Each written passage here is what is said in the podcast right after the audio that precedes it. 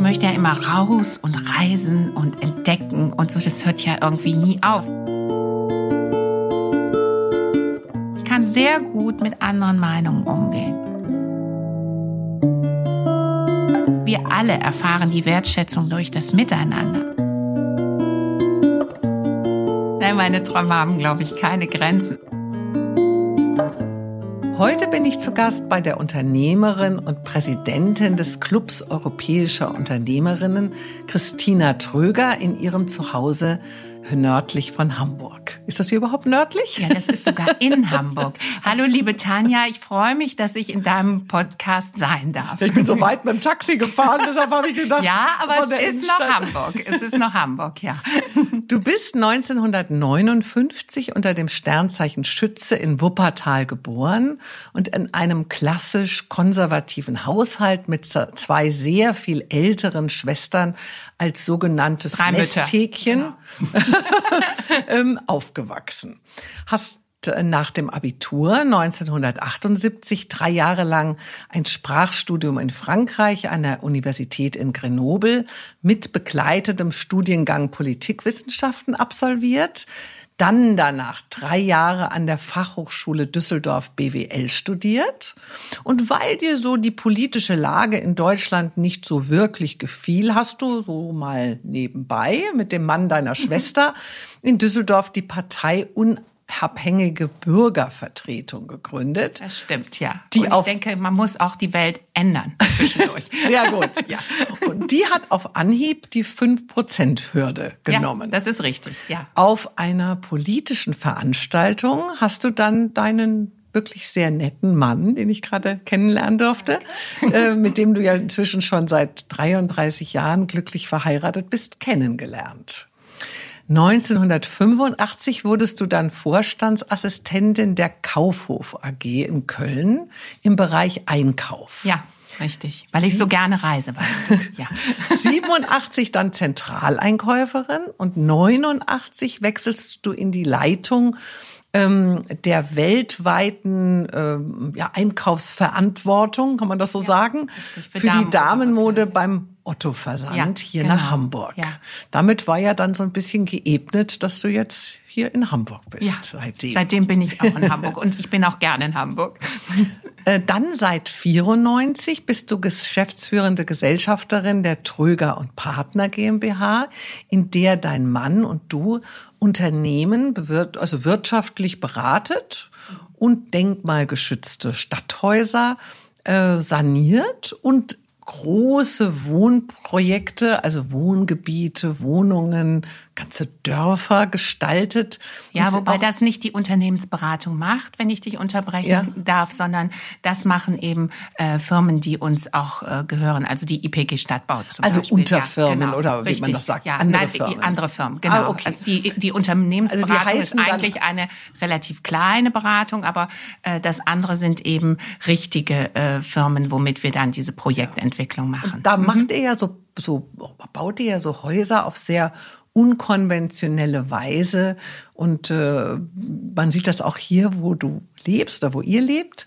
Äh, das, da kann man um euch herum einige dieser wunderschönen Häuser sehen. Also da kommen wir auch nachher noch dazu. Aber hat mich sehr beeindruckt. Jetzt denkt man ja, oh ja, was hat die jetzt da für einen Lebenslauf? Ist ja Wahnsinn. Also so viel macht die, aber weit oh, gefehlt. So weit gefehlt ist nämlich noch nicht zu Ende.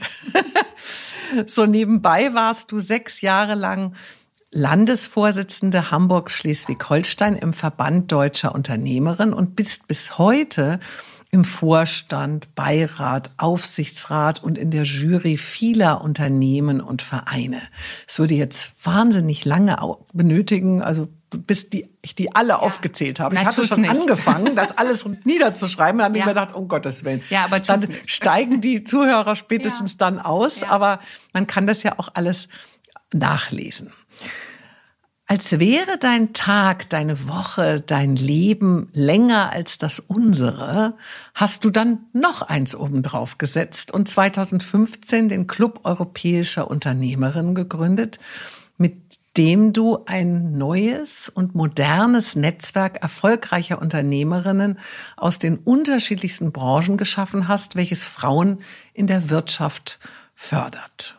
Ja, du das bist, macht richtig viel Spaß. Du bist die Präsidentin dieses Clubs, der inzwischen über 700 Mitglieder hat. Ich hatte die Ehre, inzwischen schon auf zwei deiner exklusiven Veranstaltungen dabei sein zu dürfen und bin wirklich sehr beeindruckt, welch unglaublich spannende Frauen und Gastredner da so zusammenkommen. Du wirkst immer so leidenschaftlich, heiter, munter, bist immer toll angezogen, schön geschminkt, schön frisiert. zu allen offen, freundlich, kennst jeden Namen, gibst kluge Kommentare, hörst sehr aufmerksam zu. Du bist also wirklich so ein bisschen wie eine wahre Wonder Woman. Gibt es auch eine andere Seite in dir? Ich denke, dass es diese Seite bestimmt gibt. Also einmal muss ich sagen, dass ich das einfach liebe. Ich liebe es, mit Menschen zusammen zu sein. Ich liebe dieses Networking. Ich liebe es, Menschen zu verbinden, die Gemeinsamkeiten haben. Und ich liebe es, auch Menschen äh, kennenzulernen, neue Menschen kennenzulernen. Und insofern, äh, dass man sich dann schminkt und nett macht, ist dann wahrscheinlich nur ein Nebeneffekt. Ja, dies, es gibt auch eine andere Seite. Diese andere Seite ist natürlich die Sehnsucht in mir gewesen, so etwas überhaupt auch zu machen. Ich habe mir immer überlegt, viele Menschen haben eben Hobbys, manche gehen sehr viel Golf spielen, ich spiele sehr schlecht Golf und äh, ich mache gerne Sport, aber auch nicht immer. Und ich habe immer gedacht, was ist, was ist das, was du möchtest? Und bin ich in Aufsichtsräten und all diesen Dingen, mache sehr viel ehrenamtlich. Aber ich wollte eigentlich ein eigenes Baby haben. Und diese Sehnsucht in mir, und äh, dann bin ich ja auch ungeschminkt, ähm, die ist es eigentlich gewesen, dass ich so etwas äh, gemacht habe und dass so etwas entstanden ist und dass es so gut wurde und dass es so erfolgreich wurde, das ist, habe ich überhaupt nie in meinem Leben gedacht. Und meine andere Seite ist natürlich immer, um das nochmal, diese Frage auch zu beantworten, weil wir haben vorher darüber gesprochen, dass ich es nicht so gerne habe, wenn Menschen nicht die Frage äh, beantworten. Meine andere Seite ist schon, dass ich äh, sehr stark immer reflektiere, was, äh, was passiert ist und mir sehr viele Gedanken mache und auch oftmals zu viele Gedanken mache, aber und diesen Me Mechanismus in mir habe, also dieses, diese, dieses mobile, dass ich immer die Welt ändern äh, will und dass ich dafür was machen kann. Und ich behaupte immer, wenn einem was nicht gefällt oder wenn man einen Wunschtraum hat, man muss einfach losgehen. und macht dein Mann da mit? Meiner ist ja jedes Jahr drei Monate auf Expedition. Und wenn er nur mal eine Nacht alleine zu Hause verbringen muss, dann stöhnt er und sagt, oh, ich bin nicht zum Alleine sein gemacht. Hast du noch Zeit für Ehe? Also ich habe Zeit für Ehe, ja, aber mein Mann, ich hatte, ich war ja sehr, sehr lange im internationalen Einkauf und da war ich ja sehr viel weg. Also haben wir ja geübt. Und ähm, das war, ist auch für so eine Ehe natürlich so einfach gar nicht, wenn dann äh, die Frau das halbe Jahr oder sogar noch mehr irgendwo in irgendwelchen äh, orientalischen Ländern oder afrikanischen ähm, rumläuft, dann ist es relativ schwierig. Und oftmals wurde mein Mann auf dem Markt gefragt, ähm, haben Sie eigentlich eine Ehefrau? Und alle kümmerten sich immer besonders nett um ihn, weil sie oftmals dachten, dieser Mann ist ja ganz alleine. Heute ist es schon so, dass wir natürlich lieber zusammen sind. Ähm, ich hab, wir, haben, wir haben Glück gehabt, wir beiden, dass mein Mann eine Passions hat und das ist das Fotografieren. Und im Anfang der Zeit dieses Clubs äh, war es immer relativ schwierig, einen fremden Fotografen oder, äh, oder jemanden auch äh, zu engagieren, der das so konnte und auch so schnell machte. Und äh, ja, das, das wäre, müh, wäre machbar gewesen, aber mühsam. Und ich hatte wirklich das Glück, dass mein Mann gesagt hat, okay, ich mache wahnsinnig gerne Porträtfotos, ich mache das. Und insofern ist er so ein bisschen dabei und sieht das und empfindet, er findet es toll. Er findet das Projekt, dieses, diesen Club europäischen und äh, europäischer Unternehmerin, findet er toll. Er findet die Frauen toll, die lieben ihn alle. Das ist natürlich auch schön. Das ist ja, Männer sind ja nicht gerade bei uns der Über, Überzahl. Und ähm, ja, und insofern ist das, äh, wir haben Zeit für Ehe. Wir haben ja ein gemeinsames, äh, eine gemeinsame Unternehmensgruppe, wo wir beide viel drin arbeiten und wo wir beide uns viel sehen. Wir haben getrennte Aufgabenbereiche, wir machen aber auch viele Dinge zusammen. Aber wir sind doch sehr viel zusammen. Also ja, mhm. wir werden es auch nicht so leid. Und wenn ich dann nach dem München bin oder so, dann, ja gut, dann guckt er halt den neuesten James Bond. Ja. den würde ich mir nicht so angucken, weil ich ja, ähm, weil wir ja vor sehr vielen Jahren einen bewaffneten Raubüberfall einmal in Frankreich hatten.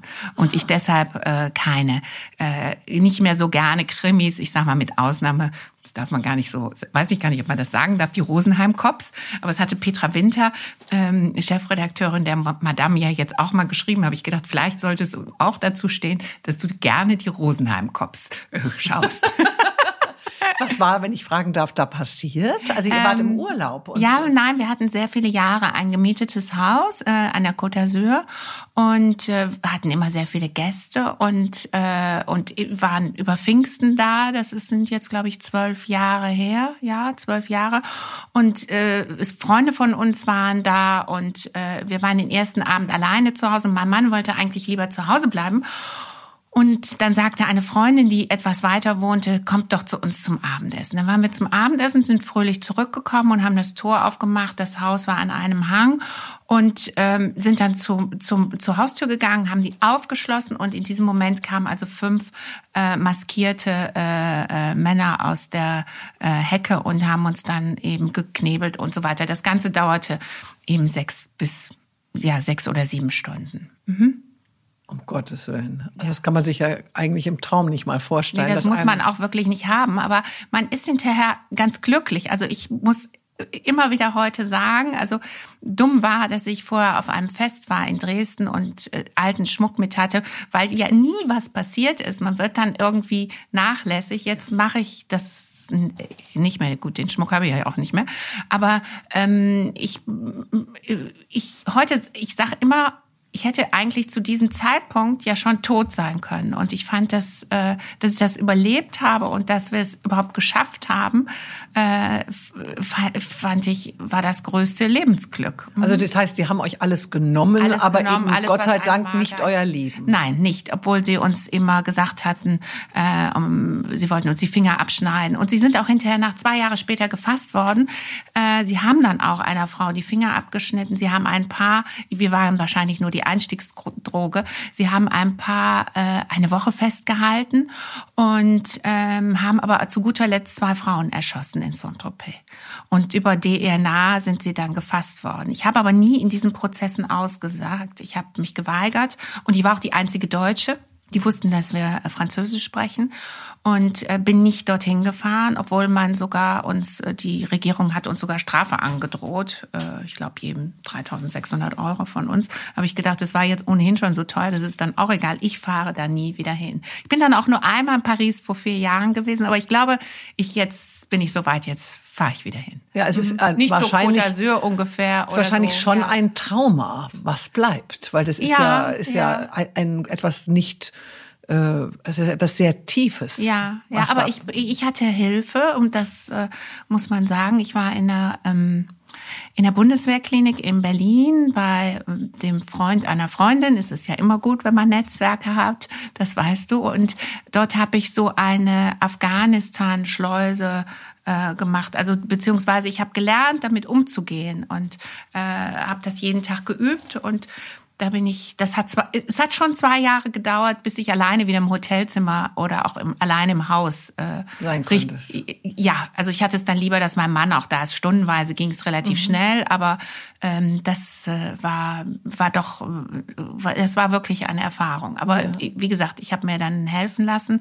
Ähm, ich wollte nicht zu einem Psychologen. Ich hoffe nicht, dass die Psychologen mir jetzt böse sind. Ich wollte nicht auf einer Couch liegen und sagen, was hatte das mit meiner Jugend zu tun, sondern ich wollte das Ganze irgendwie schnell erledigen. Und das war auch gut so. Ich habe ja, das. Äh, ja. Ich kann das im Ansatz natürlich nur im Ansatz verstehen, weil wir hatten ein, vor, vor ein paar Jahren auch mal einen Einbruch bei uns im Haus, wo wir eben oben im Schlafzimmer geschlafen hatten mhm. und in der Nacht jemand bei uns einbrach und äh, den Schlüssel des Autos suchte, um das Auto meines mhm. Mannes zu stehlen. Mhm Und äh, der hat dann eigentlich ja gar nichts Großartiges gemacht. Ja. Also wir wussten es ja erst am nächsten Morgen, als wir aufgewacht waren. Und trotzdem hat es mich bis heute wirklich verändert. Mhm. Also ich habe mir gleich natürlich eine Alarmanlage einbauen lassen. Ja, aber dieses Gefühl, dass jemand in deinem Haus war, während dieses du schliefst, in deinen persönlichen, ist äh, ja. eine eine Wandlung gewesen in ja. meinem Leben, die man, glaube ich, auch niemanden begreiflich machen kann, der es selber noch nicht erlebt ja, hat. Absolut, Aber es macht etwas mit dir und äh, also insofern äh, will ich mir gar nicht ausmalen, wie man sich fühlt, wenn einem dann eben auch noch das passiert, was dir passiert. Aber ich sag dir, das große Glück da drin ist eigentlich gewesen, dass dieses Haus gemietet war. Mein Mann wollte das nie kaufen. Ich wollte immer so ein Haus am Meer haben. Habe ich immer noch nicht. Ähm, weiß ich nicht, jetzt gehen wir so lange noch mal ins Hotel. Ich liebe jetzt seitdem Hotels und würde kein Haus vielleicht, ich würde äh, auf Sylt oder äh, hier irgendwo auf den deutschen Inseln vielleicht in einem Haus wohnen. Aber ich würde mich nicht in Griechenland, oder Frankreich oder so momentan alleine in ein Haus setzen oder in der äh, Toskana. Das würde ich nicht mehr machen. Aber dieses Haus, und das hattest du ja anders jetzt, du bist in deinem Haus noch und wo, wo dieser, äh, dieser äh, Verbrecher drin war. Ähm, wir sind ja rausgegangen und haben es zugemacht. Ja. Das ist der Unterschied, weißt du? Ja, das du? stimmt. Das mhm. ist ein ja. guter Gedanke. Ein, die, die, der mhm. räumliche, es ist für mich, weil es weit weg ist, ist es abgeschlossen. Ja. ja. Aber es macht trotzdem wahrscheinlich etwas mit dem Vertrauen. Absolut. Auch mit Absolut, dem Vertrauen ja. in die Menschheit, dem Vertrauen. Ja. Also ich so lustige Geschichten. Ich gehe ins Hotelzimmer, gehe gleich in, äh, gleich zum Safe und tu immer alles rein. Witzig. da weiß jeder Safe, glaube ich, nur bis 5000 oder was weiß ich, oder 500, ich weiß gar nicht, geringen Betrag versichert. Ja, wahrscheinlich. Ja, aber es ist Denkt schon man so. immer, gell? da könnte ja. man alles rein Ja, und jahrelang habe ich dann auch noch einen Stuhl vor die Türe geschoben. Kann ich gut verstehen. Ja. Ja, jetzt nochmal zurück zu deinem wunderbaren Club. Ja. Club europäischer Unternehmerinnen. Ich freue mich übrigens, dass du auch da warst und dass du das gerade zweimal und dann noch in einer Woche ja, so, so mich auch sehr. Mit, mit, mit genießen konntest. Ja. Wählst du eigentlich jedes Mitglied ganz persönlich aus? Und nach welchen Kriterien gehst du vor? Oder sagt dir einfach alles dein Bauch? Äh, der Bauch sagt schon viel, aber äh, das Papier eben auch. Äh, Im Normalfall kommt immer jemand, wir machen ja keine große Werbung über jemanden.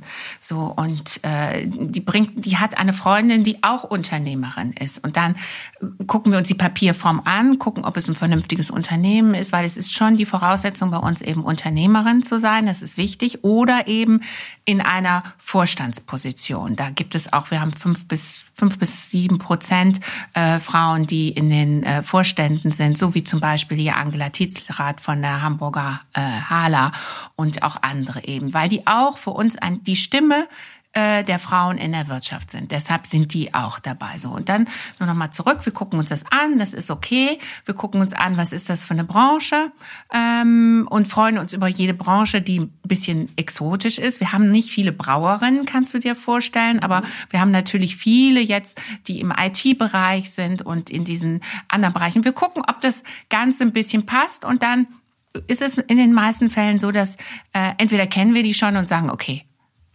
unterschreiben wir und wir freuen uns, dass sie da ist. So, wenn wir sie nicht wirklich nicht kennen, was oft passiert, weil wir ja sehr viel, äh, weil die Presse oft sehr nett zu uns ist und uns veröffentlicht und dann eben äh, diese diese Frauen und Unternehmerinnen zu uns kommen, dann ist es so, dass eine von uns, also aus dem Präsidium, wir sind äh, sechs, äh, einfach anruft und mit ihr spricht und sie auch einlädt und wir oftmals eben auch warten, wenn wir nicht so ganz sicher sind, äh, bis wir sie kennengelernt haben. So eine Art äh, persönliches Interview. Ja, ja und mhm. es ist ja auch ein persönlicher Club. Es ist ja, ähm, ich, uns ist ganz wichtig, dass, äh, dass wir, wir, wir, sehr oben positioniert sind, was die Location, die Redner.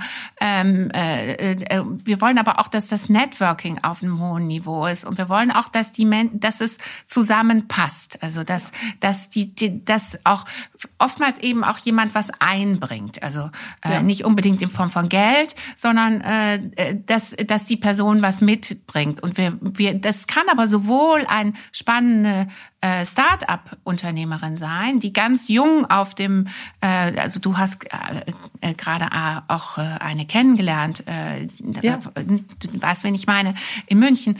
Ähm, das kann sowohl eine solche Person sein, aber auch eben eine richtige Unternehmerin, also die andere ist auch eine richtige Unternehmerin, nicht, dass ich jetzt hier was Falsches sage, die ein großes Unternehmen hat und äh, die in einer ganz traditionellen ja, oder weiter ist. Genau, wie zum Beispiel, die, das kann ich ja sagen, meine äh, meine Kollegin und Beiratsvorsitzende Anita Freitag-Meyer, die aus mehreren Generationen eine Keksfabrik übernommen hat und jeden Tag 170 Tonnen Kekse backt. So, das und dieses, aber dieses äh, Spektrum macht das Ganze ähm, macht das Ganze spannend. Das ist eben äh, für die Frauen, die zu uns kommen, ist es spannend, Menschen kennenzulernen, die auch Unternehmerinnen sind, aber die was völlig anderes auch machen und die, äh, die sich gegenseitig auch ergänzen können. Mhm. Und dann wollen sie eben auch einen schönen Abend haben. Das muss man einfach sagen. Und eine Unternehmerin überlegt sich schon, was mache ich am Abend. In den meisten Fällen haben die ja noch äh, Mann, Kind und Hof, sage ich immer. Und ähm, dann überlegt man schon, wo man abends hingeht. Gehe ich jetzt gemütlich mit meiner besten Freundin essen?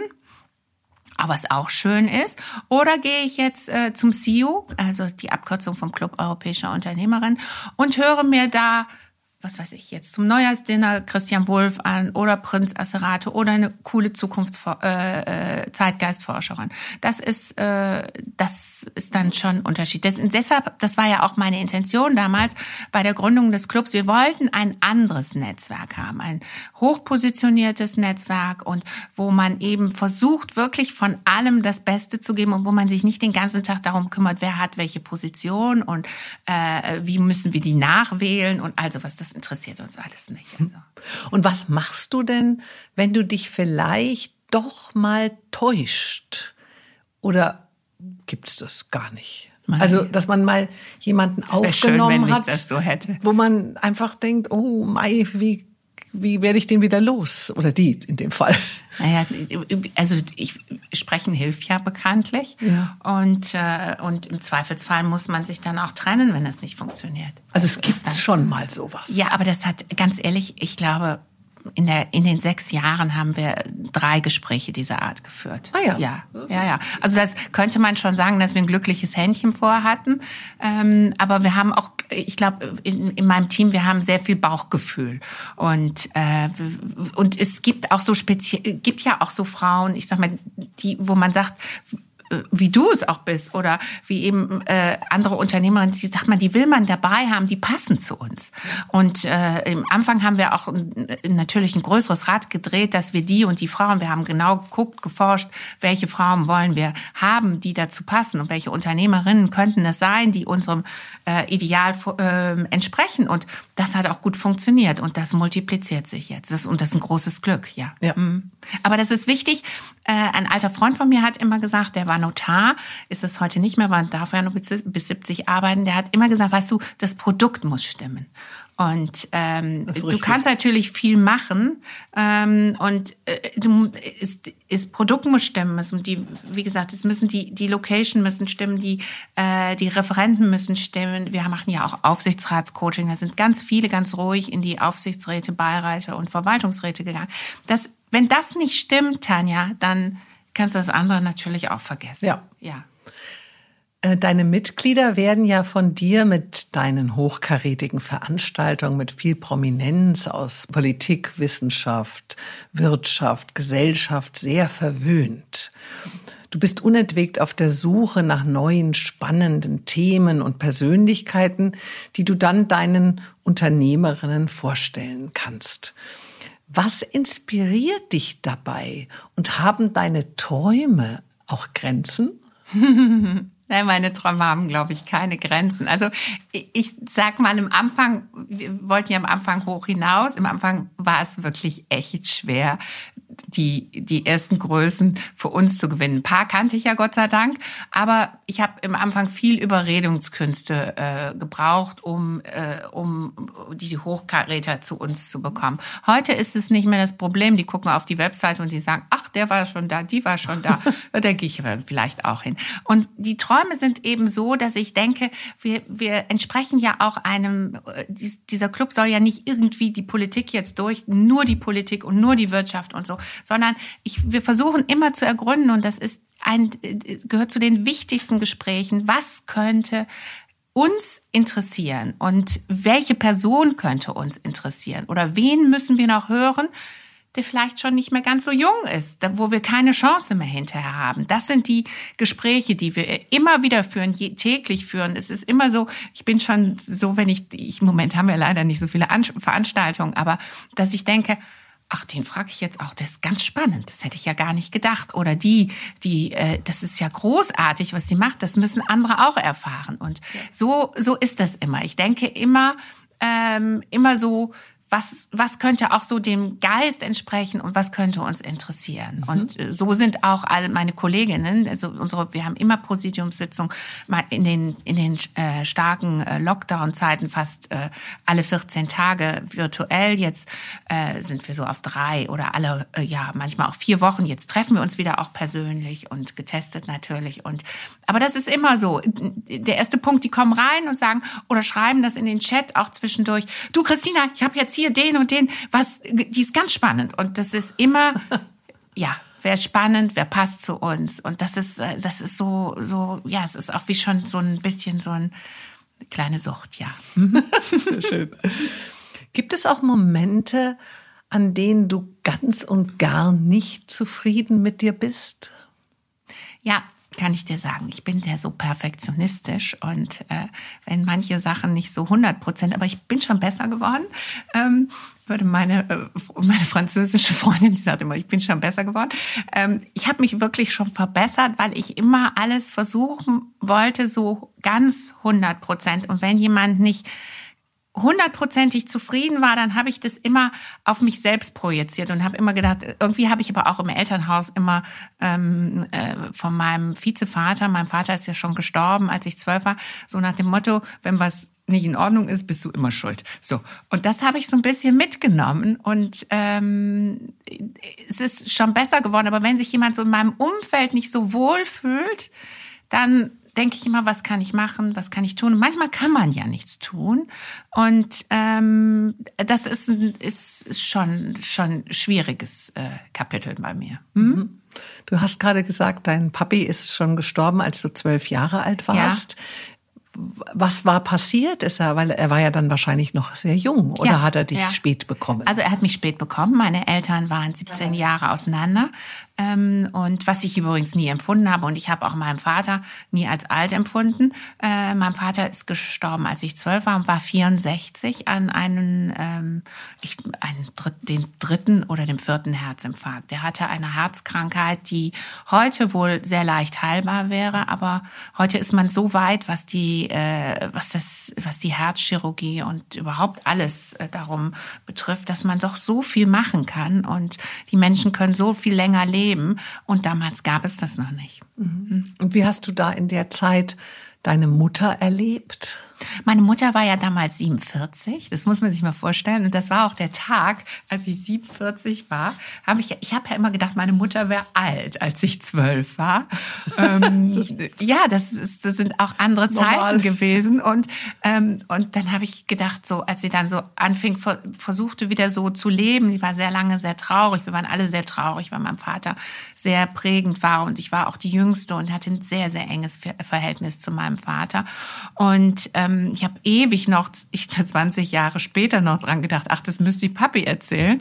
Äh, das ist schon, das habe ich irgendwie nie so verwunden, dass er nie nicht mehr da war. Meine Mutter als sie dann so ein bisschen rausging und sagte, ach, ich mache jetzt mal hier einen Kaffee oder gehe wieder in die Oper und so, habe ich mal gedacht, wieso? Die ist doch schon alt. Warum geht die raus? Warum geht die raus? Warum kommen ständig wieder Leute und so? Und das war so, wo ich gedacht habe, jetzt so, als ich 47 bin, ist heute so 47 und früher 47 sind ja ganz, sind ja Welten. Heute haben Frauen ja kein Alter mehr. Und, ja, äh, aber vielleicht ist es auch äh, die Wahrnehmung der Kinder. Auch, die ist weil auch ist der ja, Abstand. Es ist ja, ja. dass man, glaube ich, ganz normal seine Eltern einfach älter findet, ja. Also für mich war das auch mit meinen Eltern sehr weit weg. Als mhm. mein Vater 50. Geburtstag feiert, feierte, das weiß ich noch, da war das schon fast so wie halb gestorben. Habe ich mir ja. so Gedanken gemacht, oh Gott, wie lange ja. lebt er denn überhaupt ja. noch und so. Ich glaube, das ist vielleicht auch ein bisschen sowas, weil es einfach, wenn man jünger ist, du warst ja damals erst zwölf, auch einfach eine eine andere Lebensphase ja, ist. Absolut, Nachher rückt man ja wieder mehr zusammen. Ja, wenn Man und heute ist Alter doch auch nicht mehr so wichtig. Das oder? stimmt, das stimmt. Ja. Aber ähm, dieses Weggehen des Vaters bedeutete ja, wenn ich dich da jetzt richtig verstanden habe, gab es ja, wie nennst du ihn, Vizevater. Ja, das genau, habe ich doch nicht gehört der, bisher, ja, der Stiefvater. Mein, nee, das ist ein, kein Stiefvater, sondern das war von meiner ältesten Schwester, der Mann, der auch wiederum älter war, der hat mich dann ganz besonders unterstützt, was meine Ausbildung betraf. Ach, das und das, das war wirklich genau mit dem habe so, ich dann ich dachte, auch deine die, Mutter hätte noch mal geheiratet. Nein, das hat so. sie nicht. Das hätte Warum lachst ich glaube, man muss so lachen, weil wie ich oft mit meiner Schwester gesprochen habe, meiner mittleren Schwester, wenn die Mami heiratet, du dann. Aber das macht sie aber nicht, haben wir damals gesagt. Was also, ja heute so ein Quatsch sie durfte ist. in die Oper gehen, aber nicht heiraten. Nein, das durfte sie nicht. Das hatte sie auch gar nicht vor, glaube ich. Aber, aber so, die, das, die Gespräche gab es schon zwischen uns. Und ich meine, es ist ja eigentlich unverschämt, sowas zu ja, machen. Ja, aber gut, die Mami hat es dann ja auch nicht gemacht und äh, war aber auch so, glaube ich, ganz glücklich. Es war auch relativ früh gestorben mit 72 und ähm, ja, mein, um auf meinen Vizevater, da, es gab also meinen Schwager, ähm, äh, der Mann meiner ältesten Schwester, und der hat, äh, wir hatten ja immer diese politische Ebene und diese Diskussion. Was das war der, mit dem du die Partei genau, gegründet hast? Genau, richtig. Okay. Und der hat sich dann, äh, hat sich äh, wahnsinnig gut äh, gekümmert, manchmal auch zu viel, äh, was man nicht tun darf. Und äh, ja, und der hat das Ganze dann auch unterstützt und er hat auch sehr stark unterstützt, dass ich mit 18 eben nach Frankreich gehen konnte dass ich dann, ich wollte ja unbedingt, meine, mein Herz ist ja heute auch immer, ich bin da so, ich weiß nicht, das ist glaube ich schütze-spezifisch. Ich möchte ja immer raus und reisen und entdecken und so, das hört ja irgendwie nie auf, obwohl ich sehr viel schon von der Welt gesehen habe auch. Und damals konnte ich mir das nicht leisten. Dann habe ich gedacht, dann gehe ich in, in, den Einkauf. Dann kann ich ja nach Vietnam und so. Das hat ja auch geklappt. Und ähm, aber so diese, dieses, ich hatte sehr stark, ich, also ich bin im Wuppertal geboren. Das ist keine schlechte Stadt, aber auch keine gestern war ja eine Freundin von mir da, neben der du gesessen hast, die auch im Wuppertal geboren ist. Und äh, die hat also auch geguckt, dass sie schnell dort eben in die Welt rauskam. Ich glaube, das macht man, wenn man in so kleineren Städten äh, lebt. Und ich wollte einfach in die Welt und äh, das habe ich ihm gut verkauft, glaube ich. Und der hat dann so lange auf meine, meine Mami eingeredet, bis bis sie dann Ja gesagt hat und hat mich unter Tränen dann nach Frankreich gehen lassen. Gibt es denn in deinem Leben auch Alltag? Äh, du meinst so geregelten Alltag? Ja, gibt es, ja, ja, bis wenn dann mal keine. Musst du aber schon überlegen. Muss ich schon überlegen, ja. Also was ja. ist das dann, dein Alltag? Also mein Alltag gibt ist es irgendein so, Ritual? Ja, also mein Ritual ist eigentlich sowieso mein Tagesritual ist eigentlich, dass ich morgens erstmal ganz früh rausrenne. Das ich nehme mir einen kleinen Tee und äh, gehe in die Natur und äh, gehe hier in, den, äh, in die Nähe, in, den, äh, in die sogenannten Teichwiesen. Das ist ein Naturschutzgebiet und laufe da und äh, da bekomme ich schnell Inspiration, frische Luft. Ich habe einen niedrigen Blutdruck, der geht dann hoch und dann gehe ich duschen und in den Tag. Das ist so mein Ritual. Und äh, der normale Alltag, so ein normales Wochenende, die haben wir ja erlebt, als wir Corona hatten. Ja. So Genau, dann auch gelaufen, vielleicht sogar Mittag gegessen. Gut, aber das ist natürlich so. hoffentlich ja. zumindest die Ausnahme. das ist die Ausnahme, ja. Aber ich habe den Eindruck, du liebst im Besonderen die Herausforderung. Ja. Liegt dein Glück letztendlich in dieser innerlichen und äußerlichen Bewegung? Ich glaube ja. Mhm. Ja, also zu viel sitzen. Ich lese gerne. Ähm, ich, also mein, mein Mann sagt immer, ich wäre bewegungsneurotisch. Aber ich bin ja nicht so wibbelig. Also das nee, das du ja selbst. Du, also das bin ich nicht. Also dieser Eindruck soll auch nicht entstehen für die Hörer, dass ich hier nur durch die, durchs Zimmer springe. Äh, nein, also ich, ich bin gerne in Bewegung und ich glaube, mein Kopf, der braucht das auch. Ich brauche immer neue Herausforderungen. Ich denke mir auch immer Sachen aus. Äh, bin natürlich manchmal sauer, dass ich so wenige. Ich kann, kann könnte mir noch so viele Dinge vorstellen und ausdenken, äh, die die ich machen könnte. Aber ich kann leider nicht immer alles machen. Da bin ich dann ausgebremst. Ja. Aber mhm. sagen wir mal, stehst du sehr spät auf? Schläfst du sehr lange? Nein. Äh, du treibst ja Sport, wie du gesagt ja. hast. Ernährst du dich vielleicht ganz speziell? Was ist dein Rezept, dass du so ein Leben lebst und dennoch so aussiehst und wirkst, als würdest du mehr Urlaub machen als arbeiten? Ach, Tanja, ich danke dir. ich komme immer wieder in deinen Podcast.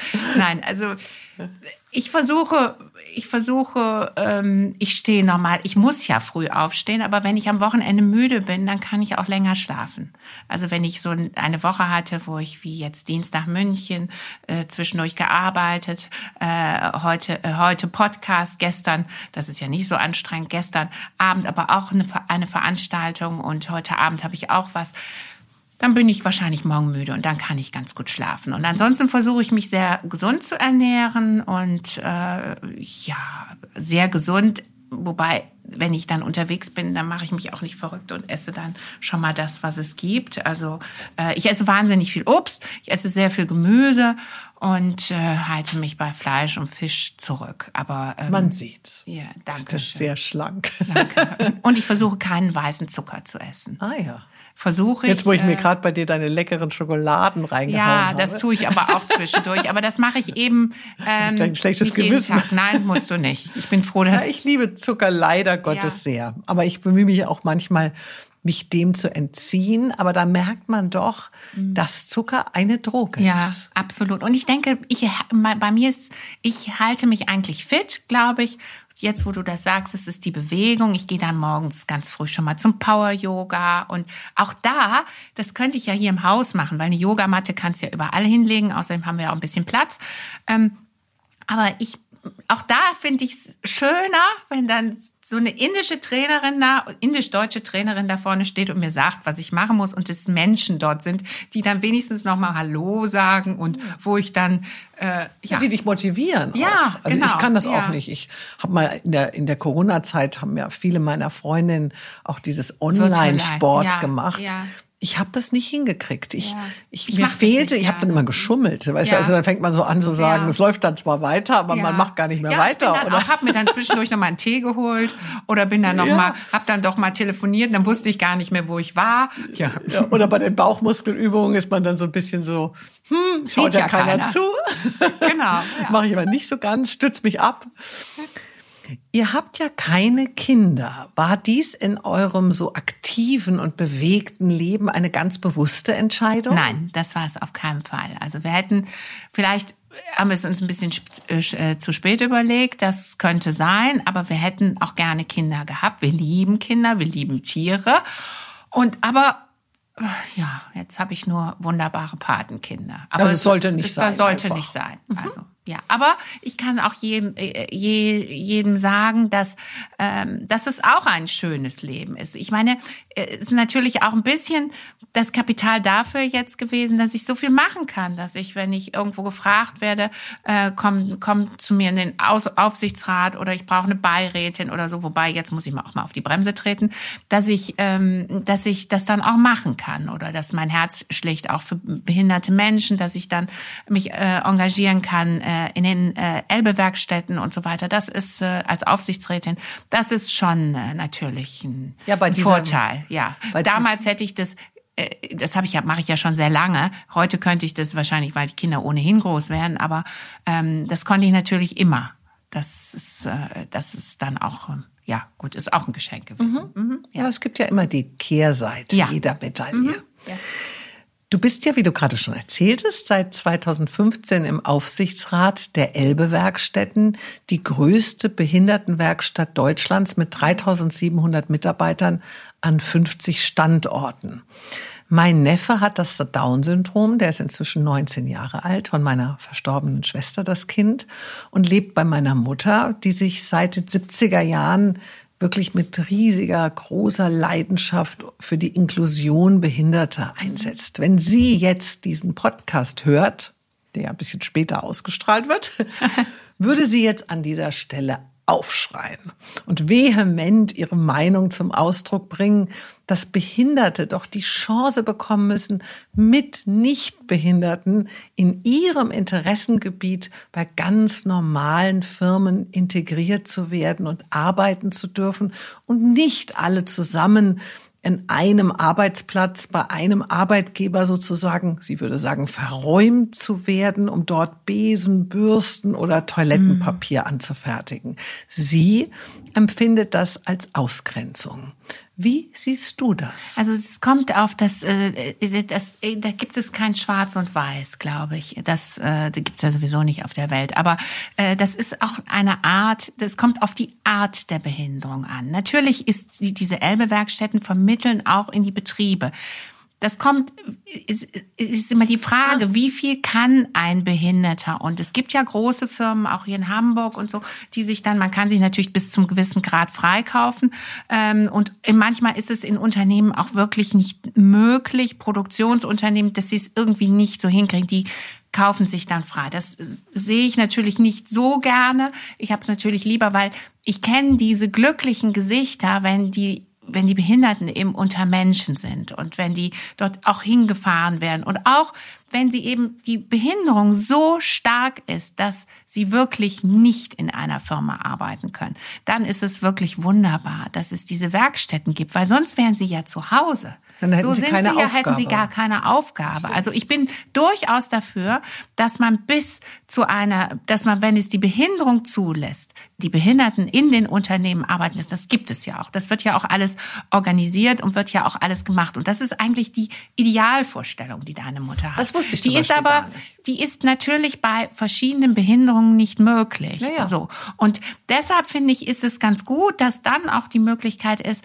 in so einer Werkstatt dann auch nur ich weiß mal, nur eine ganz kleine Fingerfertigkeit zu machen, die ist aber eine Wertschätzung für diesen Menschen. Und, äh, und das ist ganz entscheidend. Die Menschen erfahren, das war auch ganz furchtbar in Corona, als sie gar nicht mehr diese, die dann zu Hause äh, bleiben mussten wegen, äh, wegen der Pandemie die erfahren die Wertschätzung, wir alle erfahren die Wertschätzung durch das Miteinander. Also äh, wenn ich zu Hause alleine sitze, dann sagt mir keiner was Schlechtes und auch nichts Gutes. Das ist eben so. Das wissen wir. Und das ist bei Behinderten ist es viel wichtiger noch, dass sie das Gefühl haben, gebraucht zu werden. Und deshalb ist es, da gibt es kein Schwarz-Weiß. Und ich glaube, dass äh, alles, was man machen kann, wenn jemand eine Behinderung hat, die äh, die, wo man irgendwas mitmachen kann, dann ist er wirklich auch oder sie richtig in einem Betrieb. Und wenn es nicht mehr geht und es ganz, ganz wenig ist, ist es aber doch mehr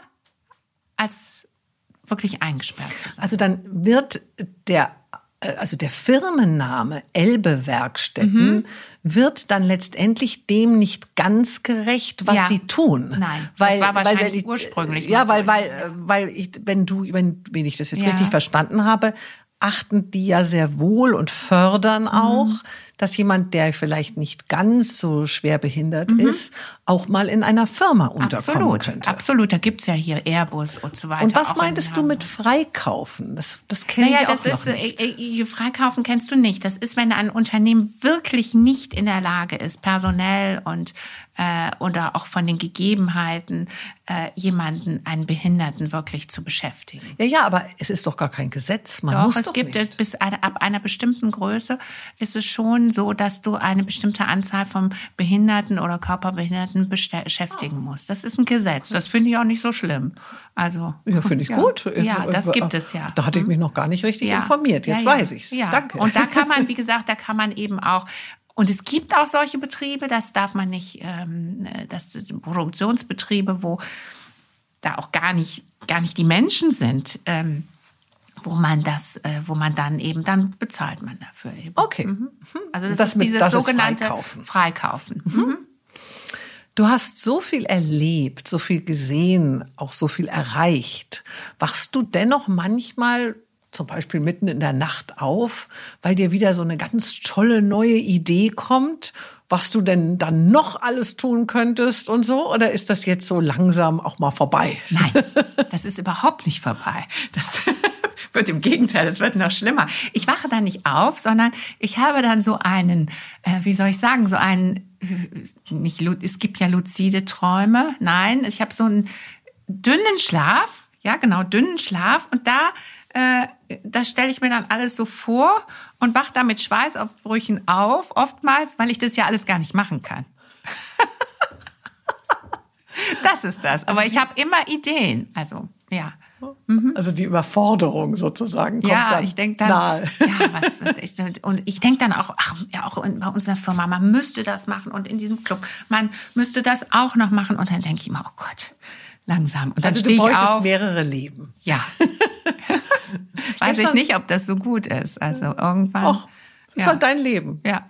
Gestern war ja die ehemalige Chefredakteurin der Bunte, Patricia Riekel, ja. bei deiner wunderbaren Veranstaltung deines mhm. Clubs zu Gast und las aus ihrem neuen Buch Wer bin ich, wenn ich nichts mehr bin?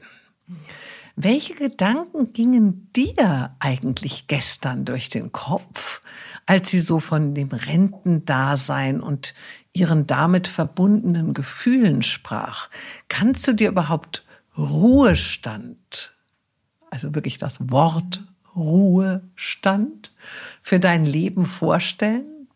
Nein, das muss ich ja auch nicht. Also ich muss das ja nicht. Ich habe ja einen großen ja. Vorteil. Gestern kamen ganz viele Unternehmerinnen zu uns. Sie haben gesagt, im Grunde genommen kann man ja bis irgendwann was machen. Äh, viele haben, ich kenne auch viele ältere Unternehmerinnen, ähm, die haben noch eine Stiftung, die haben, äh, die sitzen irgendwo in, in, in, äh, in, in Stiftungen drin und machen was oder die äh, sitzen in Verwaltungsräten noch drin, weil die die Kompetenz, die wird ja ge gebraucht, bis sie, bis man tot umfällt, so ungefähr. Also wenn, wenn sie dann da ist. Also ähm, und viele, das war gestern sehr witzig, weil das ist, das ist, äh, ist natürlich eine ganz andere Situation, wenn man angestellt ist. Ja. Äh, dann, äh, ich weiß mal, mein Mann, der ist ja ehemaliger Banker, der hat sich früher mal darüber totgelacht, dass die gesagt haben, ich muss jetzt noch so und so viele Jahre arbeiten. Und er hat immer gesagt, wie? Ja, dann ist meine Rente, dann höre ich auf zu arbeiten. Also das ist, ähm, bei mir auch eine, ein Vorgang, der so nicht stattfindet. Ähm, ist dir fremd? Ich, der ist mir total fremd, weil solange ich gut bin, gut bin oder mich gut genug fühle, und das können mir die anderen ja auch sagen, ob das nicht mehr gut ist, ähm, dann möchte ich gerne was tun. Also ja. Ja. Aber, Aber da das Unternehmen äh, eben bei uns das Unternehmen uns gehört und wir auch noch nicht so alt sind, wir haben natürlich schon äh, dass wir wissen, wer könnte es nehmen, wer könnte äh, äh, uns unterstützen und all diese Dinge. Aber das heißt ja nicht, dass ich zu Hause sitzen bin. Und das war ganz witzig. Gestern kam eine Unternehmerin zu mir und sagte, ach, Christina, da haben wir es doch besser als Unternehmerin. Ne? Ja. ja. Aber dann ist ja eigentlich dieses Gesetz, dass Firmen wirklich Menschen in den Ruhestand schicken müssen. Also es ist ja nicht eine ja, Wahl, nein. sondern es ist ein nein, Muss. Nein, aber Patricia, es ist ja wirklich äh, 67 genau. gewesen. Die also, musste also gehen. Dieses, Obwohl die hätte ja noch... Äh, ja. Die hat es jetzt, die ist ja topfit. Total. Also ich meine jetzt geistig ja, auch, ja, ja. Es geht ja gar nicht nur ums Körperliche, es geht ja, ja ums Geistige. Also es geht ja auch um Talent. Mhm. Ja, also ich finde persönlich Rente ja etwas Grausames. Furchtbar. Ich Und finde allein das Wort, findest du das auch, wenn ähm, äh, wenn mir jemand sagt, ich bin jetzt in Rente. Ja, aber ich meine, dass man überhaupt, dass hm? einem Menschen antut, ja. dass er von einem Tag auf den anderen ja. nichts mehr zu tun hat, dass mhm. plötzlich keiner mehr mhm. ihn anruft, keiner mehr, dass das noch nicht mal ein eine ja ein, ein Übergang ja. ist, sondern es ist wirklich wie so ein Paukenschlag, die Tür geht Tür zu, und, und, dann kannst du gleich die Nummer aus deinem Handy löschen, alles. ja, also ja. es ist und so, so läuft es eine ja Visitenkarte auch. in den Papierkorb so schmeißen. Ja so das ist ja auch und das macht man ja auch noch mit Menschen in vielen Branchen, wo sie noch viel jünger sind, was ja, im Grunde genommen auch eine Verschwendung von wir reden alle über Nachhaltigkeit, das ist eine Verschwendung von geistigen Ressourcen. Absolut. Es gibt so viele tolle Leute auch in den großen Konzernen, die haben dann eben eben 58 müssen sie raus oder 60 oder dann kriegen sie, wollen, haben sie Personalprobleme, dann kommen erstmal die Älteren raus. Das ist so wo man sagen muss, die haben so viel Know-how, die ja andere noch gar nicht haben und es wenigstens weitergeben können, dass man die rausschickt. Das ist einfach weder nachhaltig und es ist auch meines Erachtens Ressourcenverschwendung. Ja, mhm. ja und auch eben also ich empfinde es wirklich als seelische Grausamkeit. Ich auch, absolut. Und, äh, das fiel mir auch gestern Abend sehr auf wieder. Äh, das, ich fand das seelisch wirklich richtig grausam, vor allem, weil viele, die in gehobenen Positionen sind, ja gar nicht die Gelegenheit haben, irgendwie äh, sich darauf vorzubereiten. Ja. Weißt du, die haben ja nicht äh, die Zeit gehabt, sich um eine Stiftung zu kümmern. Die haben Nein, nicht die Zeit gehabt. Die geben ja alles. Die geben ja alles bis wirklich ja, ja, ja, ja. Bis also, zum Schluss. Und das ist, wo, wo ich sage, das ist, das ist schon ziemlich gemein. Also müsste sich da wirklich etwas ja. ändern. Ja. Aber interessanterweise kommt es mir zumindest so vor, als nehmen wir Menschen es weltweit einfach so hin. Also, ja. Also, einfach so, so wie, ach, heute habe ich Geburtstag und so, also so irgendwie, also ich wundere mich, dass nicht mehr Menschen einfach sich auch wehren und mhm. sagen, warum ist das eigentlich mhm. so? Ja, ja, also dass jeder sagt, na gut, so ist es, so war es immer, so wird es ja. immer sein. Ähm, Wobei viele Menschen natürlich die Sehnsucht haben, irgendwann nichts mehr zu machen. Also die Sehnsucht gibt es, glaube ich, auch. Die möchten irgendwann eben das stimmt. nicht arbeiten mehr. Und für die ist es natürlich gut so, oder? ja, absolut. Ja. Hast du in deinem Leben viel Neid und Missgunst erlebt? Besonders in deinem Club könnte man ja bei so vielen Frauen unter einem Dach schnell meinen, dass dort diese negativen Gefühle besonders häufig an die Oberfläche kommen. Also so ein bisschen so Frauen unter sich und da, oh, da wird bestimmt, äh, sagen wir mal, gelästert lustig, und sagst, bissgurkig und was sagt man, ja. stutenbissig und was es nicht da alles für Aus Ausdrücke alles, was man gibt. Sich so alles ich überlege mir immer, ob es einen Ausdruck für Männer gibt. Also stutenbissig, wenn man gibt's ja, ja eigentlich nicht. Nee, aber es ist ja genauso Nymphomanin. Das ja. Gegenteil gibt's ja auch nicht für Männer. Also es ist interessant, so manche Dinge wird den Männern einfach nicht zugesprochen. Also, wenn ich dir jetzt sage, dass es das bei uns wenig gibt, ich will nicht sagen, dass ich das vielleicht nicht doch irgendwo ja, mal so eine kleine Bemerkung oder sonst was gibt, aber es gibt nicht diese wir leben, versuchen es vorzuleben, wir versuchen nicht zu werten und äh, wenn jemand sowas macht, dann antworten wir nicht. Haben auch ein Prinzip, das ist so. Mhm. Und äh, auf böse Briefe antworte ich auch nicht. Gar nicht, antworte einfach gar nicht. So.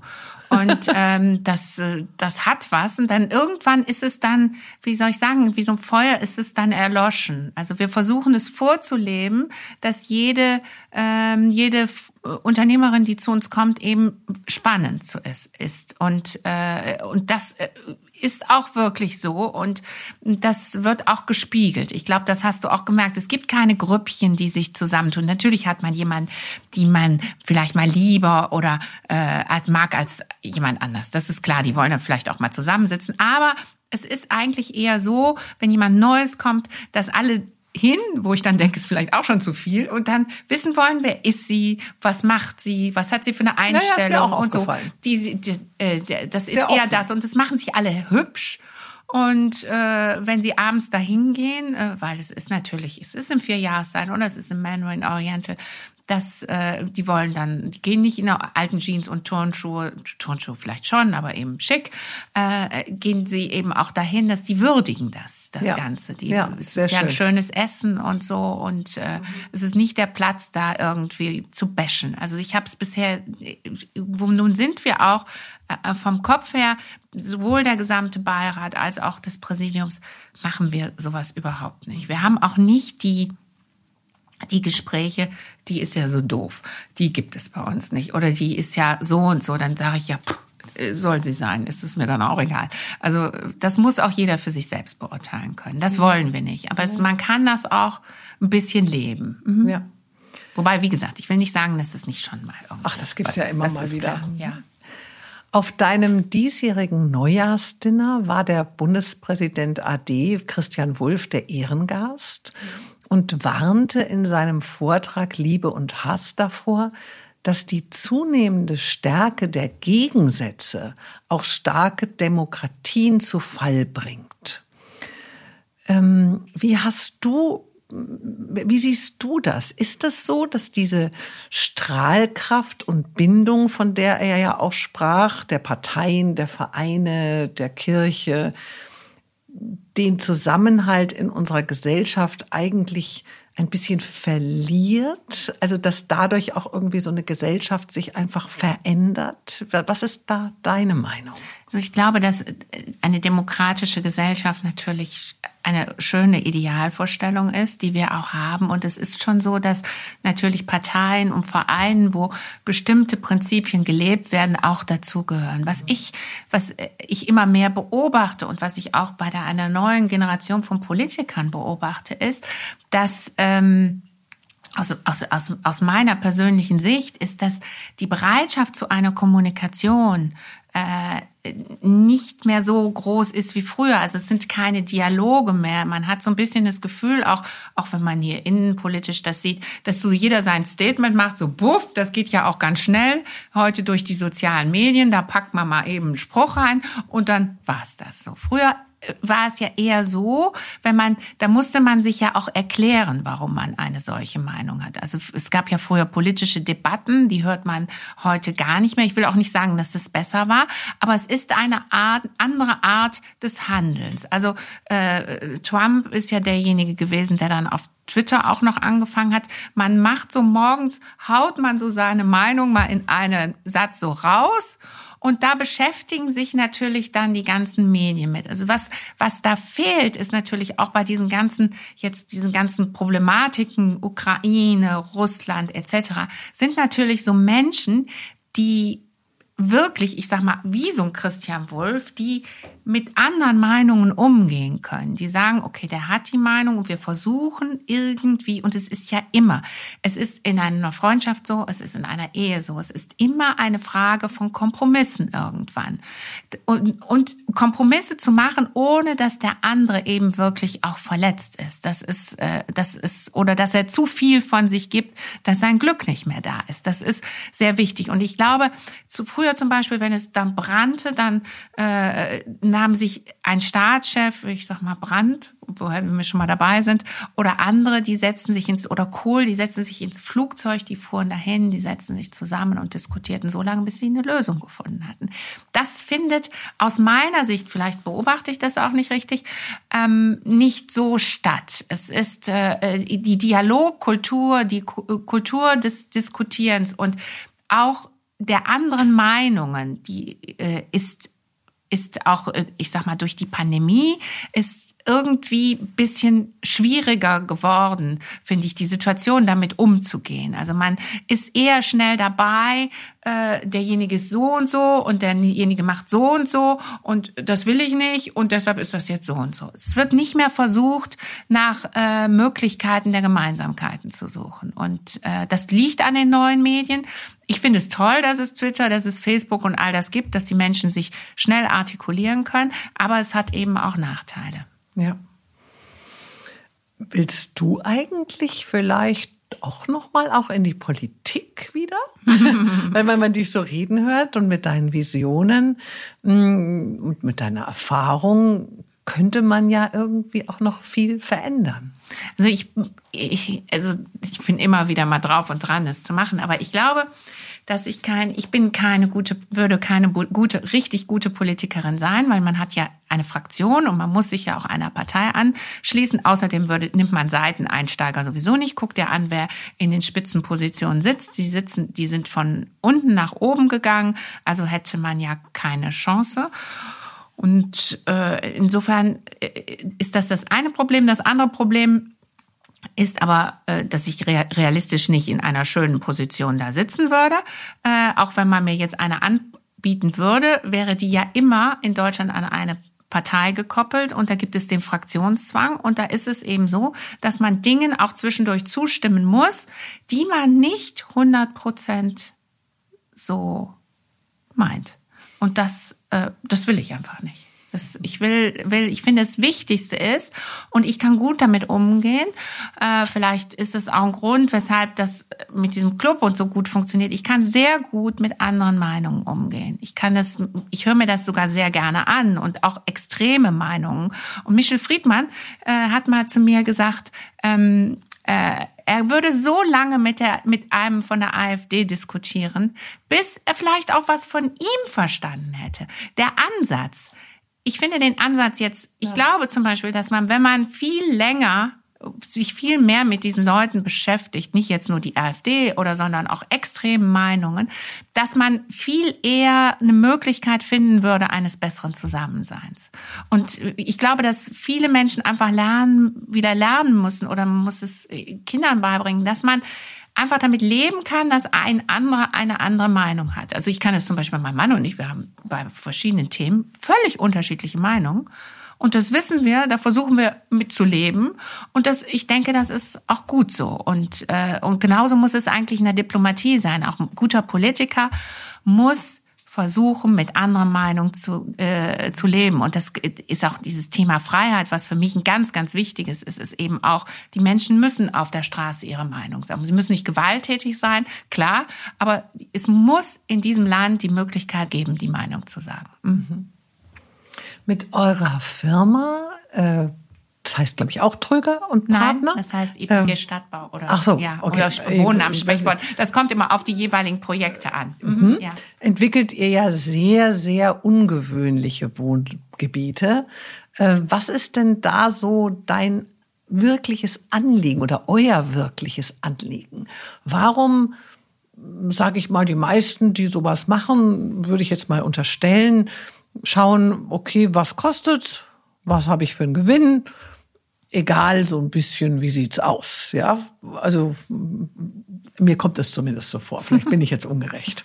Aber bei euch ist es ja anders. Also ihr baut ja irgendwo auch sehr, da fällt mir jetzt gerade ein vielleicht altmodisches Wort ein, aber auch sehr liebevoll. Mhm. Ihr, ihr, ihr interessiert ja euch ja auch, tun, ihr ja. interessiert euch ja auch für den Menschen, der da auch mal wohnen soll, ja? Also das, das spüre ich einfach so.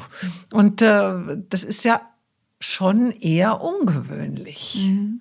Weißt du, ich denke, wir sind mal, also mein Mann und ich, wir sind Menschen, die langfristig denken. Und ich glaube, dass man, was wir beide glauben und wo wir immer wieder darüber gesprochen haben, ist, dass man nur gute Geschäfte machen kann. Man kann schnell große machen manchmal, indem man eben schnell was Großes baut und vielleicht nicht so gut baut oder sonst was. Das als Beispiel.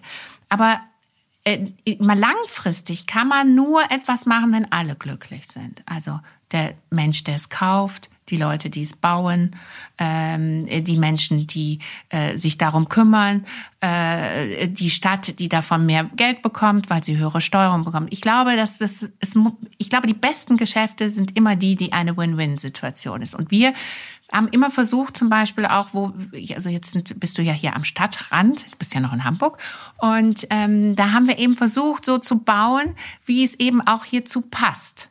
Und wir haben dann vorher, was, was andere nie gemacht haben, wir haben auch die Bürger einbezogen, bevor die Architektenwettbewerbe rausgingen und haben sie gefragt, wie sie es haben wollen. Und dann haben die so eine Liste gemacht. Und dann habe ich gedacht, lieber Gott, das kann ja kein Mensch umsetzen. Aber es ist dann doch das geworden, nämlich sprich eine dörfliche Umgebung, ich sag mal Hightech-mäßig mit allem drum und dran, was man hat, eine dörfliche Umgebung, aber eben auch nicht uniform und eben auch so mit einer Kita, die besonders ist und so weiter, wo es die Menschen lieben, hier zu wohnen, in einer Umgebung, hier gibt es fünf Naturschutzgebiete, wo die Menschen einfach sagen, ich, das ist für mich ein Traum, hier möchte ich einfach leben. Heimat. Ja, Heimat, genau, mhm. Heimat. Mhm. Glaubst du, dass eigentlich so in der Zukunft die Einsamkeit der Menschen das größte Problem sein wird? Also die innerliche Einsamkeit. Ich meine jetzt nicht, weil ja. man ganz eng aneinander ja. wohnt, ja. aber dieses, wo man eben auch nicht mehr weiß, dass der Nachbar vielleicht jetzt gestorben ist oder wer wohnt überhaupt neben mir. Also dem wirkt ihr ja ein bisschen entgegen mit euren Konzepten, mhm. aber im Allgemeinen auf der Welt ist das oder was was glaubst du, ist na klar, viele sprechen vom Klimawandel, von dass da alles den Bach runtergeht. Aber ich habe immer so den Eindruck, am Ende ist es vielleicht wirklich dieses, dass die Menschen sich nicht mehr gesehen fühlen. Gewertschätzt meinst du wahrscheinlich. Ja, ja, ja auch, ja, aber ja. auch. Aber gar nicht weiß, wann, das, das muss ich fast schon zurückfragen. Aber ich glaube, das Thema Einsamkeit gab es immer. Was natürlich jetzt widerspiegelt ist, dass wir, dass wir diese ganzen sozialen Medien haben, wo wir mit Hunderten chatten und wo wir mit, und dann trotzdem, wenn das eigentlich doch alleine ist. Genau, das meine so. ich. Und mhm. dass, äh, dass wir eine andere Form haben, zusammen zu leben. Wir schreiben die WhatsApp, kaum jemand nimmt noch, was mich zwischendurch total aufregt, ist, dass keiner das Telefon mehr abnimmt. Ich nehme immer mein Telefon ab. Ich hasse auch, wenn mich fünf Leute fragen, wann können wir eine Telco machen? Dann sage ich, ruf mich an, ich sage dir, ob, mir, äh, ob du mit mir sprechen kannst. Das will ich jetzt auch nicht noch planen. Ich mache das, wenn es nicht anders geht. Aber ich finde, das ist so, ich finde, es ist was Besonderes, auch die Stimme zu hören. Das hast du natürlich auch bei einer virtuellen Geschichte. Das ist so ein bisschen in between. Ja. Aber du bist natürlich anders äh, gepolt. Heute geht man auf äh, in irgendwelche äh, auf irgendwelche Plattformen, um jemanden kennenzulernen, was ja toll ist, wenn man dass es die Gelegenheit gibt. Das muss man sagen. Andererseits ist die Motivation ja irgendwo, ich weiß nicht, in Tanzclub wie früher oder irgendwo hinzugehen, um jemanden zu treffen oder in die Dorfkneipe oder so, ähm, ist ja nicht mehr da. Oder in irgendeinen Verein um äh, oder irgendwo zu einem Vortrag oder in die Oper und so weiter. Das musst du ja nicht. Du kannst dich ja auch virtuell äh, amüsieren, musst aber wissen, wenn du den Knopf drückst, dass du dann ganz alleine bist. Mhm. Bist du das, gläubig? Ja, ja, ich bin Christin. Mhm. Gehst du auch mal in die Kirche? Ja, ab und an gehe ich auch in die äh, Kirche, ja. Mhm. mhm. Und ich bin äh, auch im Lenkungsausschuss der Bischöfin hier in Hamburg. Mhm. Ah ja, dann. Und da, dann ja. Äh, trägst du also da, dazu bei, dass da vielleicht doch auch äh, sich etwas wieder verändert. Ich weil glaube, dass die Menschen einfach, ich glaube nicht, dass sie einsamer sind als früher. Ich habe mir diese Frage schon, weil äh, eine tolle Unternehmerin, die auch bei uns ist, uns ist Diana Kinnert, hat ja das Buch geschrieben, Die neue Einsamkeit. Und das ist ein sehr beeindruckendes Buch. Und es ist auch so, wie sie das da stimmt, äh, schreibt. Das ist wirklich in der Tat so ich bin, äh, bin nicht davon überzeugt, dass, es, dass wir alle ganz einsam sein müssen. Äh, in den Großstädten ist es natürlich in diesen Wohnsilos so, dass vielleicht die Leute wirklich nicht mehr merken, ob jemand stirbt. Wir, vielleicht müssen wir irgendwelche wir müssen einfach wieder auch uns treffen. Das ist natürlich alles jetzt mit Corona und so, es ist alles eine verfahrene Geschichte. Mhm. Äh, treffe ich mich jetzt zu viel? Ich treffe mich ja lieber zu viel. Das ist ja eher so, bin ja eher ich. Ähm, ich bin auch wahrscheinlich gehört zu den größten äh, Verbrauchern von Tests äh, in dem letzten Jahr. Aber aber manche sind auch nicht so, dass sie das unbedingt machen. Und ich besuche auch jemanden immer. Irgendwie habe ich von meinen Eltern immer gelernt, meinem Vater äh, wir haben immer Krankenbesuche gemacht. So verrückt. Jetzt meine ich immer, wenn jemand krank ist, den musst du ja besuchen gehen. Sehr lustig. Habe ich ja. noch nie so drüber ja. nachgedacht. Ja. Aber stimmt eigentlich. Aber es hilft, wenn jemand im Krankenhaus ist oder so, also äh, und man geht mal kurz vorbei und dann muss man auch gar nicht so groß fragen und so. Äh, dann sagen die muss ja gar nicht kommen und so. Aber in Wirklichkeit meinen die Menschen das. Ich glaube, von zehn Menschen meinen die neun das nicht so, glaube ich. Eigentlich sehr schöner Gedanke, weil wir sprechen ja immer so, ich bin Sterbehelferin oder ja, ich mache da, ja, begleite ja, die Familien bei irgendeinem Abschied oder so. Mhm. Aber du hast schon recht, aber wenn ältere Menschen einfach mal einfach nur krank sind, ja, ja dann könnte man ja auch äh, ja. einfach mhm. mal vorbeigehen. Mhm. Was macht dich traurig? Hm. Ja, da gibt es schon einige Sachen. Ich überlege. Was macht mich traurig? Ja, ich, es, es macht mich oftmals traurig, dass die Dinge nicht so schnell gehen. Und äh, macht mich auch traurig, wenn ich nicht genügend Menschen sehe. Also ich fand, ich habe zum Beispiel in den Corona-Zeiten gemerkt, dass ich, ich glaube, es gibt Menschen, die können mit ganz wenigen Menschen, aber ich bin so ein bisschen so ein, ich glaube, so ein Herdentier. Ich habe es gerne, wenn viele, viele Menschen da sind. Und es macht mich auch traurig, wenn ich Menschen lange nicht sehe. Mhm. Und äh, oder wenn ich mit jemandem, äh, das kommt ja auch schon mal vor. Also ich kann ja gut mit einer anderen Meinung leben, aber wenn es irgendwo Unfrieden gibt in der Familie oder sonst wo, was es ja zwangsläufig schon mal gibt, dann ist das das, was mich doch sehr äh, stark beschäftigt. Mhm. Mhm. Ja, oder auch zum Beispiel Unfrieden mit meinem in meiner Ehe mit meinem Mann. Also ich versuche immer zum Beispiel dieses, das ist auch so, so eine komische Geschichte, wenn ich dann manchmal, manchmal streitet man sich, aber dass man sich immer wieder gut verabschiedet, weil man weiß ja nicht, ob man sich nochmal wieder sieht. Stimmt. Das ja. ist so, ja. Sage ich auch immer. Ja. Also es lässt dich nicht wirklich etwas regelrecht auch mal verzweifeln. Also so eine Optimistin, wie du bist, ja, äh, ist, äh, erlebt nicht im optimistisch sein auch mal also, eine Niederlage. Was ich, was, ja, was, was, was ich nicht gut kann, das kann auch jeder wissen. Ich kann es wohl, mechanisch und so. Was ich nicht gut kann, ist, ich mag keine Rechnung abheften und Dings kontrollieren und das, das ist von mir, also ich hasse Buchhaltung. Es, Buchhaltung und so weiter. Ich, ich kann das, ich mache das äh, ich weiß auch, wie das alles funktionieren muss in der Firma. Ich kenne das auch alles, aber es ist für mich ein Sacknagel. Raus. Und wenn ich dann sowas suchen muss, das ist wirklich, wo ich auch wirklich verzweifle, weil ich sage, diese schöne Zeit, die will ich jetzt nicht dafür. Genau. Aber das ist natürlich, was man nicht will. Äh, äh, das ist sowieso immer schwierig. Ja, das ja. geht mir auch ja, Und das so. ist aber schon verzweiflungswürdig, weil äh, ja, es auch schwierig ist, weil dafür es ist auch immer ein Problem, Fachleute für alles zu bekommen und äh, oder auch wenn diese doofen Computer zwischendurch nicht funktionieren. Ich bin schon ganz gut da drin, aber äh, dann bin ich immer froh, wenn ein IT-Berater das endlich mal schnell eben vernünftig wieder hinkriegt. Ja. Hm? Und eine letzte Sache, meine letzte Frage muss ich noch wissen. Schon? Wie wichtig ist dir Anstand? Ja, da ist äh, so ein bisschen wichtig ist es mir schon, weil ich finde, dass Anstand ähm, das Leben so angenehm macht. Also wenn man Bitte, Danke macht, das ist gesagt, das ist eine Wertschätzung. Die Menschen wissen, dass sie haben was gegeben. Ach, guck, der freut sich. Und äh, wenn man höflich ist mit anderen, dann ist das einfach auch äh, für die meisten Menschen eben schön, wenn man sich für ein Abendessen bedankt und so weiter. Das ist was, was das Leben schöner macht. Mhm. Ja, dann danke ich dir für dieses herrliche Gespräch und hoffe, dass die Zuhörer und ich uns schnell so davon erholen, dass wir jetzt uns irgendwie so fühlen, als sind wir nicht ganz so perfekt und klug und gebildet und engagiert und aktiv wie du mit einem Augenzwinkern. Aber du bist wirklich eine sehr ungewöhnliche, faszinierende Frau. Oh, Danke Dank. für das Aber schöne Gespräch. ich finde, Gespräch. dass jede andere Frau, die eben nicht das macht oder auch aus welchen Gründen auch immer, genauso viel Wertschätzung verdient. danke dir. Ich danke dir auch sehr. Es hat viel Spaß gemacht und es war ganz anders, als ich dachte.